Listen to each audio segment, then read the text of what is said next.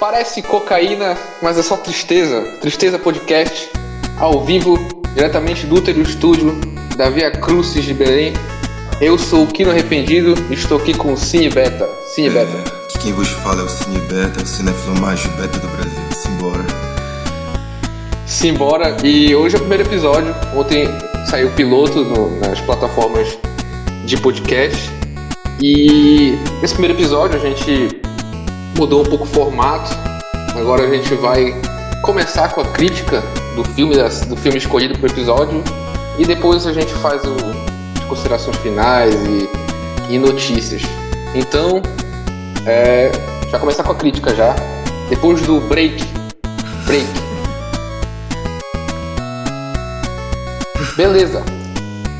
É, o filme que a gente vai falar hoje, falar é, nesse episódio, é, a gente vai dar uma, uma viagem no tempo para quase 100 anos atrás, para 1924, Alemanha.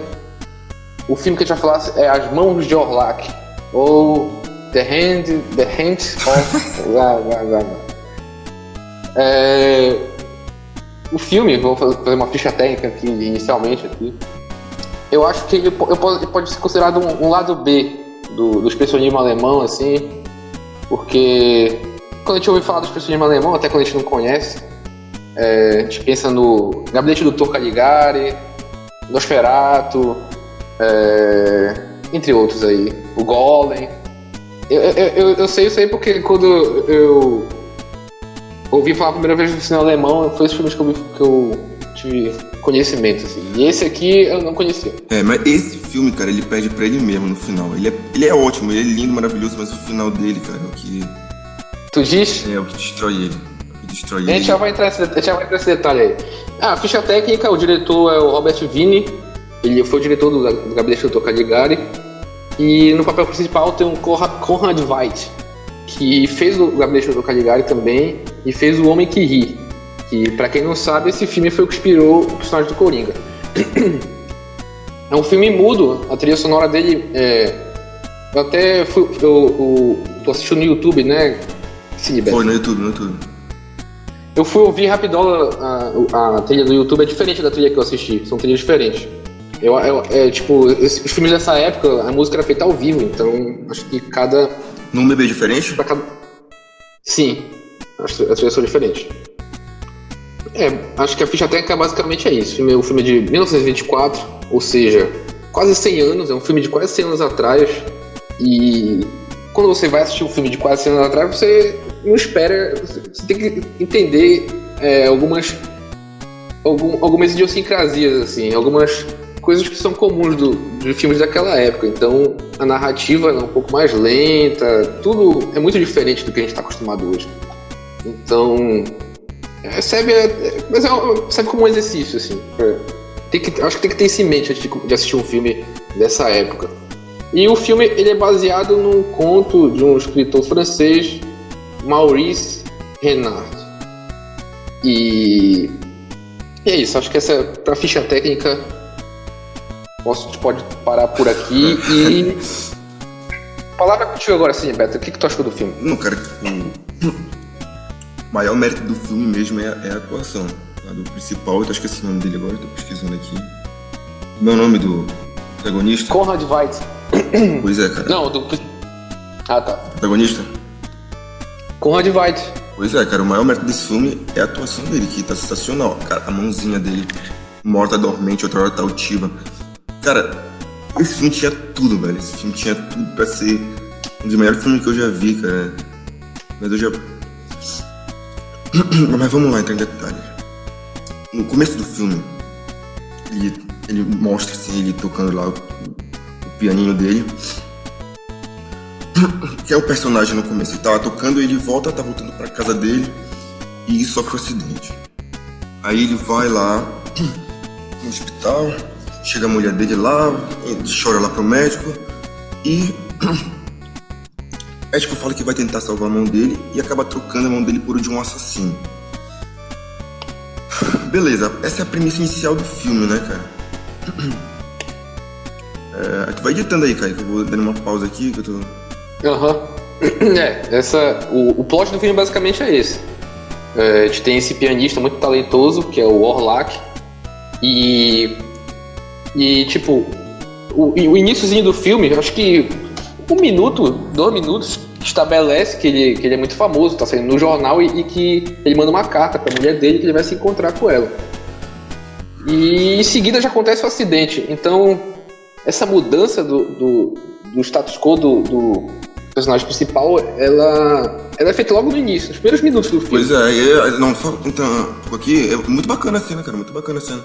Como ele, eles fazem pra mostrar o, o acidente. Interessante, cara. Eu, é. é, tipo, por mais que eles tinham o mínimo de recurso possível, eles, só com a narrativa, eles conseguem passar toda a ideia do que tá acontecendo. Aham. Uhum. Isso, isso, isso é, é uma coisa que a gente tem que pensar. A gente pensa nos filmes de hoje com todos esses recursos é. e às vezes eles não conseguem contar uma boa história.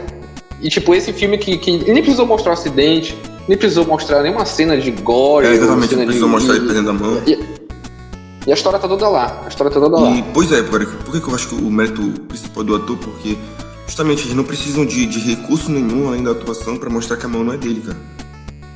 Uhum. É, a mão, a mão tá sempre, é, a mão tá sempre, sempre dura ou altiva. Uhum. eu acho é o maior mérito do filme. Aí, cara, beleza, aí voltando, né, pro, pro, na continuação do filme, né? Pelo menos é o que eu lembro. Acabei de assistir, né? Vai lá. Aí tá lá na cama do hospital, a mocinha chega lá e ele vê a cara do. do, do, do... ele vê aquela, aquele rosto estranho na, no, na, no vidro, né? Essa cena é Essa cena é muito bizarra. Eu levei um susto, levei um susto. Pois é, cara. Só que que tá. Aí, qual é que é, o que, que tu espera do filme, né, cara? Tu, quais são as expectativas com o filme, né? Quando chega nessa cena.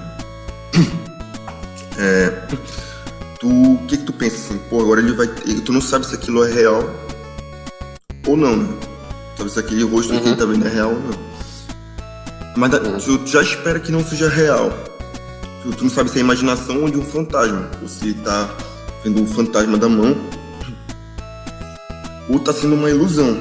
E a tua expectativa em relação ao filme vai ser isso. Será que a mão vai assombrar ele? É, ou será que a, o espírito da, do, do, do, assassino tá na mão e, e, de alguma forma vai dominar ele? Essas são as expectativas que, que tu, tu espera do filme, né? A narrativa que tu uhum. que está sendo construída. Aí depois disso ele vai lá, né? Aí ele descobre que o médico fala pra ele que a mão não é dele, ele volta pra casa, aí ele fica naquele embate. Cara, olha, sinceramente, isso é uma das coisas assim que eu não gostei muito, não. Não, não sei, não, é porque tipo assim, em vez de se tornar uma, uma questão do espírito da mão que vai consumindo o cara, virou até um negócio meio ético dele, né? Eu não gostei disso aí. Sobre o quê? Porque o filho vira, em vez de ser um, uma coisa meio de assombração, de, de espírito, assim, entendeu? Tornou uma uhum. coisa meio ética dele. Ah, ele não queria tocar na mulher dele porque aquela mão era de um assassino. Beleza, tem, existe simpatia uhum. E ele é válido. O problema é como ele foi construído depois. Eu uhum. achei interessante. Aí ele volta pra casa, né? Ele não consegue tocar o piano, ele toca mal. Beleza. Aí ele, ele tenta tocar o piano dele e e engraçado que na cena que, também na, na, trilha, na trilha, que tocou no, no, na versão que eu vi, é, eu achei bacana o que ele tocou no piano, mas enfim, talvez não, não fosse isso que ele quisesse. pois é, no, quando no YouTube não, não aparece ele tocando nada. Aparece. É, no. no, no pois é, eu, eu levo é, a entender que versão... ele toca mal porque ele fecha o piano e não toca mal, né? É, isso é uma questão da, da, da própria interpretação, assim, da, dos atores. E aí ele não consegue mais tocar o piano dele, e em seguida aparece uma figura estranha conversando com a empregada da casa, já que tem algo mais assim. E o filme ele fica. É, a gente tem que entender que, o, como era o cinema naquela época. O filme nesse, nessa parte começa a ficar um pouco arrastado, porque ele estabelece esse sofrimento dele com a mão dele, estabelece que, que a família está endividada e, e, tem dívidas para pagar, porque ele não está mais tocando e, e, ela depende desse, desse talento dele. E estabelece essa figura estranha que fala com a, com a, com a empregada. E, tipo assim, e, e, e, apresentado, né? Cara, pois é, vamos lá. Aí depois que. Por que que. São três histórias aí. São três histórias que vão. que vão se, incluir, se encontram no final. São três histórias. Tem a história da empregada com esse cara, com esse estranho. Tem a história dele lidando com a mão. E tem a história da mulher que não sabe como, não sabe o que fazer para pagar as contas. Vamos, vamos começar pelo principal, que é a questão dele com a mão dele. Aquela cena, cara, olha, tem uma cena ali que eu acho que, quando eu assisti o final do filme, eu não sei para que teve. Que foi a cena de que ele, que como se a mão estivesse dominando ele e ele começa a, a, a como se estivesse reaprendendo a apunhalar. Né? Aham. Uhum. Entendeu isso? Você acha que essa cena serviu de alguma coisa no filme? Acho que não. Tem não, eu, eu, eu, vou voltar pra essa cena. Vai, vai adiantando que quando eu for falar do, da interpretação que eu tive no final, eu vou voltar pra essa cena aí. Pro filme todo. Pois é, porque basicamente, pelo que eu, tava entendendo, era, o que essa cena demonstra que a mão tava guiando ele, né? Uhum, tava, dá essa ideia. A mão tava guiando ele, a mão tava guiando ele pegar um, um negócio. A mão, ele, a mão tava ensinando ele a matar, entendeu? Então, uhum. pra mim, eles constroem isso, né? Eles dão a entender que vai, o filme vai para esse lado, que a mão vai ter uma importância muito maior no filme e no final nem tem tanto.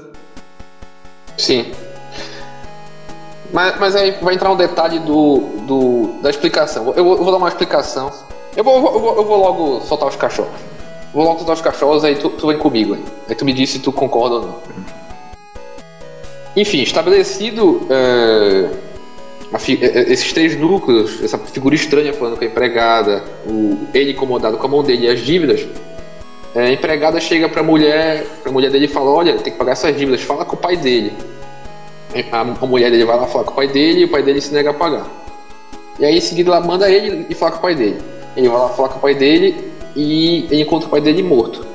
Com o punhal. A gente esqueceu de falar do punhal, ah, porque não, o assassino tinha, tinha um punhal, ele tinha uma arma característica. E o pai dele, o pai do, do, do, do Orlac, do pianista, aparece morto com esse punhal é, enfiado no peito, né? E com as impressões digitais do, do, Orlac, do, do assassino, que no caso estão com as mãos do Orlac, o Orlac está com as mãos dele, então ele seria incriminado. E aí a mulher dele, e ele chega com a mulher dele, fala o que aconteceu, e a mulher dele fala, não, bora lá falar o que aconteceu e que a polícia vai acreditar em ti. Sim, sim, o bom ah, conselho. Olha, justamente essa, essa, questão do punhal aí, cara, que eu, eu tava tentando te falar, eu, porque qual foi o, fiquei meio puto com o final, porque em vez de tornar uma coisa meio psicológica, se tornou um filme policial, cara. Uhum. Não se tratou muito dessa questão do Frankenstein, entendeu? De. de Sim. De, por exemplo, essa revolução cirúrgica que tava acontecendo na época, trocar de mão, tipo, sabe? amputar, uhum. perder perna, porque a gente tem que lembrar que os caras estavam voltando de uma guerra, né? É verdade. Isso, isso, isso, isso, é um negócio muito importante que os caras estavam uma guerra, então tinha muita gente amputada aí, entendeu? Isso aí é um negócio uhum. que tem que levar em consideração, cara. Perdeu a cabeça e costuraram de novo, então é uma coisa que provavelmente estava rondando o imaginário naquela época. E... Pois é, a gente, a gente esqueceu de falar que depois que, que, ele, que ele encontra o pai dele morto e ele sai assustado, ele tem um encontro com a figura de quem. a figura estranha que aparece no início, que aparece falando que é empregada, que, se, que diz ser o assassino. Essa figura estranha tá com as, umas mãos de. umas luvas assim, pois então, é. parece que tá sem mão. E ela mostra que. Ela, ela diz: Olha, o doutor que fez a cirurgia na, na tua mão fez a cirurgia comigo também, só que ele colocou a cabeça do assassino em mim. E ele mostra o pescoço dele com um sinal de, um sinal de cirurgia. Pois é, aí eu. eu... Ele, Falei. E aí ele diz: Olha, eu quero o dinheiro do teu pai, porque o pai dele tinha uma herança, e aí eu, eu deixo atormentar a tua vida. E aí, a partir disso, ele vai contar para pro, os policiais o que aconteceu.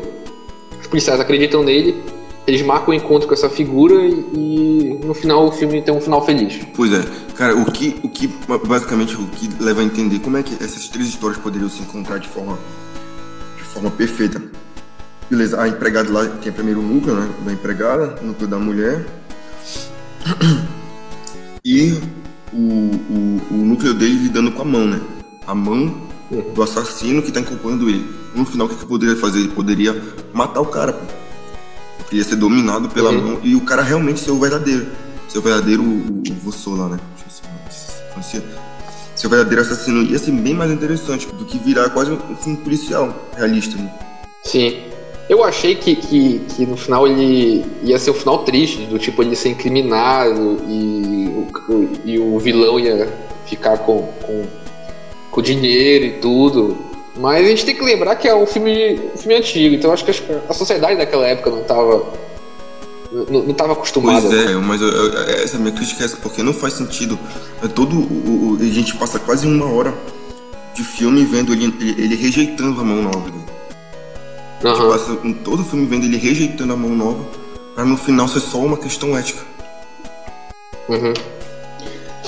Mas o, o ponto, por que isso acontece? É, agora vem a explicação. A explicação que eu tenho. Tipo, existe um gênero de literatura que é o gênero de conto fantástico. E o, o que descreve um conto fantástico? É um conto onde acontece um, um acontecimento estranho, onde tu não sabe se aquilo é real ou se é mentira, ou se é real ou é falso. Que, e esse acontecimento ele vai se prolongando durante a história toda e no final se revela ou que o personagem que estava sofrendo esse acontecimento estava em erro, ou seja, ele estava sonhando, ou ele estava enganado, ou uma nova surge uma nova um, uma nova verdade dentro da realidade, ou seja, que por exemplo, é, eu vou dar um exemplo meio distante do filme. Mas, por exemplo, a gente vê uma luz no céu. E aí a gente pensa, o que, que é aquilo? É algo estranho, é algo uhum. que é fora da realidade.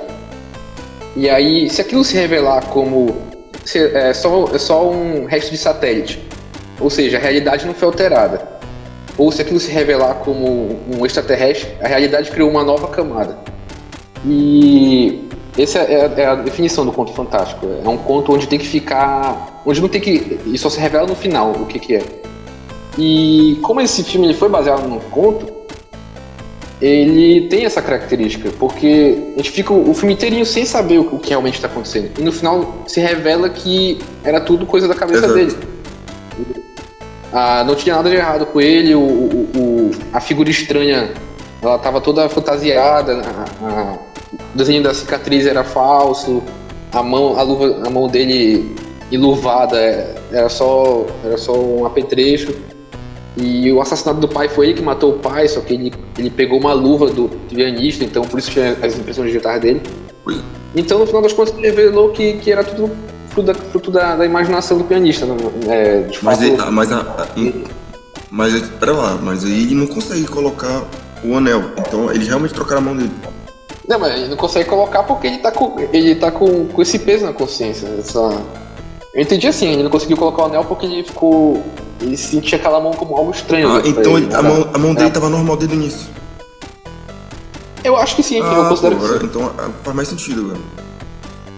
Pois é, essa é a impressão que eu fiquei, que a mão, que no fim das contas tudo, era tudo coisa da cabeça dele. Pô, é, é, sendo e... assim, pô, sendo assim o filme melhora 100%, até tira minhas críticas.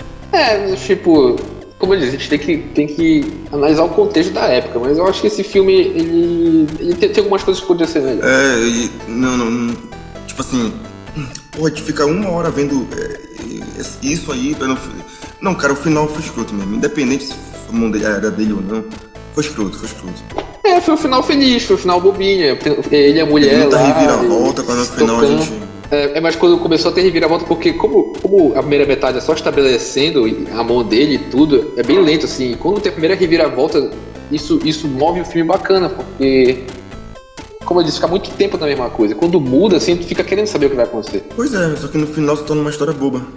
É, de fato é bem bobinho. E, e o que a gente Mas tava querendo que... ver era um embate psicológico, né, cara? Um uhum. embate psicológico e ele rejeitando uma coisa que é de outra pessoa. Eu achava Sim. que até que no final ele ia arrancar a mão fora. Também pensei, ó, eu pensei em algo mais agressivo no final, mas. É, eu pensei é que ele fosse, tipo, usar a mão e... do assassino pra se livrar da situação e depois arrancar a mão dele fora. Aham. Uhum. Mas é como eu te falei, o filme tem que ver a época também, cara. Não é possível fazer um negócio desse naquela época. Ah, era assim, cara. E. Ah, nem tanto, nem tanto, acho que não, acho que não. E tipo, tem um detalhe também que eu acho que é importante a gente falar, que é, esse filme ele faz parte do movimento do expressionismo alemão e a gente percebe isso. É... Tem algumas cenas bem assim. Como quando ele tá no hospital. E ele tá. A gente não sabe se. A gente, é, a gente dá a entender que é o sonho dele, que desce uma mão pois é. gigante é. assim, na, no, no, cima dele. Quando ele tá. Quando tem um acidente de, de trem no início do filme. É, o pessoal correndo assim, aparecem uns letreiros assim na tela, tipo como se fosse um gibi. É assim, tipo. E o próprio cenário quando ele vai visitar o pai dele, e essa é uma estética do expressionismo alemão, esses, esses cenários escuros, é, grandes assim. É, tem isso também no filme, esses, esses cenários mais que tem essa questão de sombra e luz que faz parte do movimento. Eu fiquei, eu fiquei pensando que esse é um filme que eu queria assistir no cinema. É um filme é, que eu queria assistir no também, Cine Olímpia. Cine Olímpia aqui de Belém, infelizmente tá tudo fechado. E o Cine Olímpia também faz tempo que não faz um festival desse aí. Tipo, tu já foi no Cine Olímpia assistir filmes de Já, muitas vezes, pô. Eu ia direto lá toda tarde. Que filme tu assistiu?